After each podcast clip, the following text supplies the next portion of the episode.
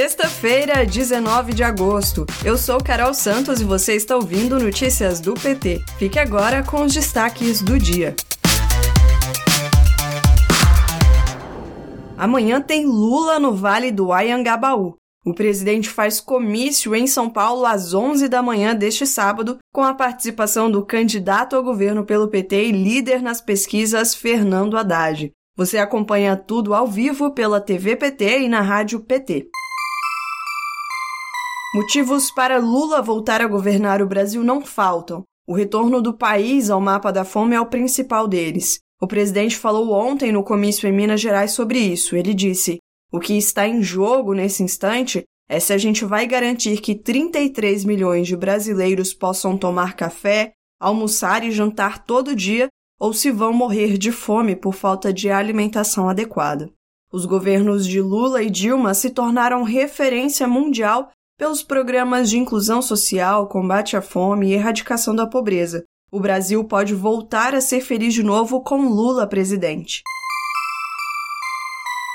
Bolsonaro anuncia redução de impostos de whey protein e de acessórios para motociclistas. Essa é mais uma medida em favorecimento pessoal de Bolsonaro e sua base, já que não impacta a inflação, principalmente dos alimentos. Enquanto isso, mais de 33 milhões de pessoas estão passando fome no Brasil. Oposição vai ao Supremo contra empresários bolsonaristas que defendem golpe. A oposição solicitou ao STF que investigue os empresários bolsonaristas que, em um grupo de WhatsApp, defenderam um golpe de Estado caso Lula vença as eleições em 2022. A notícia crime solicita a prisão dos membros do grupo e a quebra do sigilo telefônico e telemático de todos os envolvidos. Dinheiro público em loja de venda de armas leva a PT a acionar o TCU. A bancada do PT no Senado pediu que o Tribunal de Contas de União tome medidas em relação ao contrato firmado entre BNDES e empresa que comercializa armas e munições. Além de auditoria, os senadores também pediram o bloqueio de bens para garantir ressarcimento dos recursos públicos. A utilização de recursos públicos para o financiamento de comércio de armas de fogo é proibida pelo regulamento do Banco de Fomento.